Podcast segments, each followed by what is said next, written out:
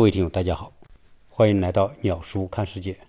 关于聊美国的音频节目，现在越来越少，很多原来跟鸟叔一起做聊美国话题的那些主播，现在也越来越少更新了。我可能是属于少数几个还在坚持的，希望大家能够给我关注和支持。有听友在留言当中。希望我聊聊关于以色列、犹太人和阿拉伯国家的事情。当然，因为现在中东的局势是一个世界的焦点，而且这个焦点事关世界格局，因此吸引大家的关注也不奇怪。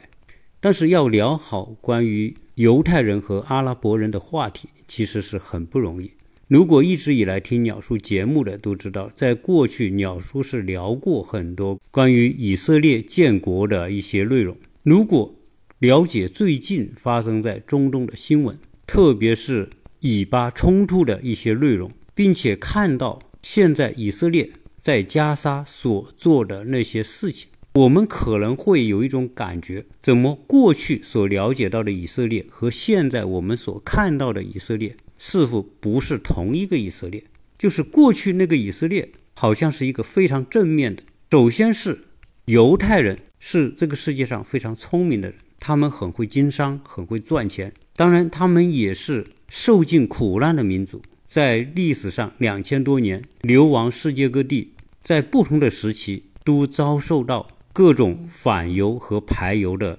迫害，特别是在希特勒上台之后。对犹太人展开的大屠杀，所有这些内容如果综合在一起，就构成了一个犹太人的画像，就是一个自称为上帝选民的民族，拥有极高的智商，开创了金融市场，很会赚钱，又受尽了苦难，被各国排挤，甚至屠杀。这种画面使得这个犹太民族充满了故事感，充满了神秘感。后来，以色列建国，又经历了五次中东战争，以一个弱小的新建的国家和周围十几个阿拉伯国家进行战争，而且屡次又能够打败对手，并且在这个过程当中发展出强大的经济、科技创新，最后扬眉吐气。大家有没有想过，这种非常极端化的故事情节，塑造了一个世界上独一无二的、充满故事感的？犹太民族，其实到后来，我们会听到一种说法：我们的认知其实并不由我们自己来操控，而是由那些想让你产生这种认知的人在操控着你，去看到他们想要你看到的内容。这就是我们唯一能解释为什么过去很多中国人对犹太人的那种很正面的认知。包括我们说的，在历史上，在二战期间，中国和犹太人之间所发生的那种很正面、很美好的事情，和今天在加沙所发生的事情形成如此大的反差。至于是什么反差，大家可以看得到。因为我不能够过多的涉及到新闻相关的内容，否则有可能会被下架，所以我就不用讲的那么细、那么具体。因此，我们就会发现。过去犹太人的故事似乎有一种统一的口径发出来。他们过去极尽的苦难，在以色列建国之后，以周边阿拉伯国家所发生的战争，都是在争取一种他们的生存权。这里面我们会看到，一九四八年以色列建国是基于联合国的一百四十八号决议，而且进行以巴分治，划出了以色列的领土和。巴勒斯坦的领土，犹太人得到了这个地区百分之五十六的土地，相当于一万五千平方公里。阿勒斯坦人分到的土地是百分之四十三，大概一万一千五百平方公里。正因为阿拉伯人觉得这种分配不公，所以以色列一建国之后，阿拉伯人就对以色列开战。五次中东战争打下来，每一次都是以以色列的胜利而告终。每一次战争打完之后，大片领土就被以色列给占领。到今天，巴勒斯坦实际控制的土地面积只剩下两千五百平方公里，原来还有一万一千多平方公里，说明大部分领土都变成了以色列控制的范围。所以在巴勒斯坦地区所上演的这种此消彼长，体现了以色列和巴勒斯坦和阿拉伯人在这个竞争过程当中所取得的优势。在这种生存竞争当中，一切都是以军事实力来说话的。当然，这后面我们也可以看得到，一九四八年建国之后的以色列。除了他们自身基于二战被大屠杀的生存危机，导致他们强烈的复国愿望，以及他们复国之后每一次战争都是为求得生存。也就是说，以色列人在他们建国过程当中，确实是靠武力、靠背水一战，冒着被阿拉伯人赶进地中海的风险。这种作为一个新生国家求存的本能，其实是可以理解的。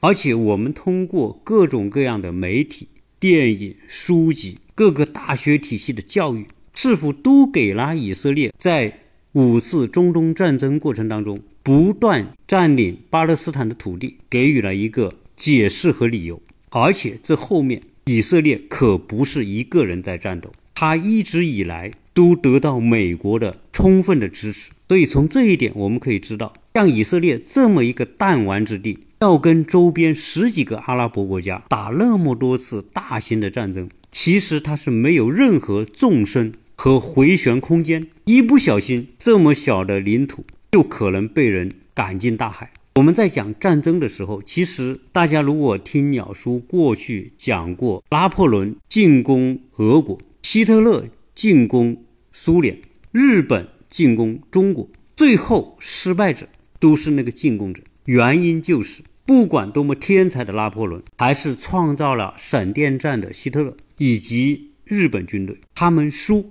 都输在被他们侵略国家所拥有的强大的纵深。因为领土广阔，被侵略的国家和军队，它有巨大的回旋空间。我可以以空间来换时间，以时间来消耗对手。所以，进攻苏联和俄国的希特勒。和拿破仑最后都失败了。拿破仑六十万大军进攻俄国，最后丢盔卸甲，逃回法国的只剩下三万多人。气势如虹的希特勒闪击苏联，把苏联打得丢盔卸甲。但是寒冷的冬天，最后打败了希特勒。那现在以色列跟那么多阿拉伯国家之间的战争，它最大的底气是因为美国的支持，所以美国对以色列的支持成了弱小的以色列强大的心理纵深。那么有听友一定会问一个问题：其实犹太人在美国的故事，犹太人在美国的话语权，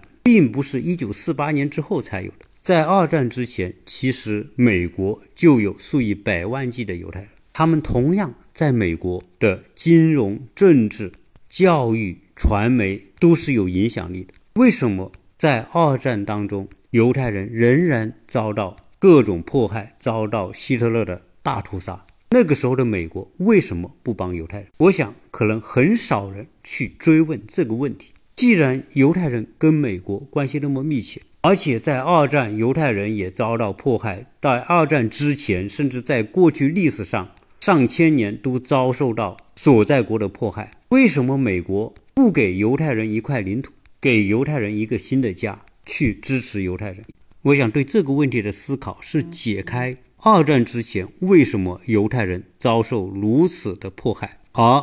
一九四八年建国之后的以色列却混得风生水起。为什么现在的美国对以色列人的支持可以说是毫无保留，甚至有人说。今天的以色列似乎像是美国的第五十一个州，而且美国对以色列的支持是极其的大方。我们看到这一次以巴冲突刚刚开始的时候，美国是一边倒的站在以色列一边。在任的美国国务卿在短短的不到一个月的时间里面，三次访问以色列，支持以色列，包括八十二岁高龄的美国总统。也亲自坐飞机去美国力挺以色列。美国一直以来支持乌克兰，给大量的军援。而这一次巴以冲突一来之后，美国国会立刻表现出冷淡乌克兰，而全力支持以色列，给大量的军援，可以说比亲儿子还更亲。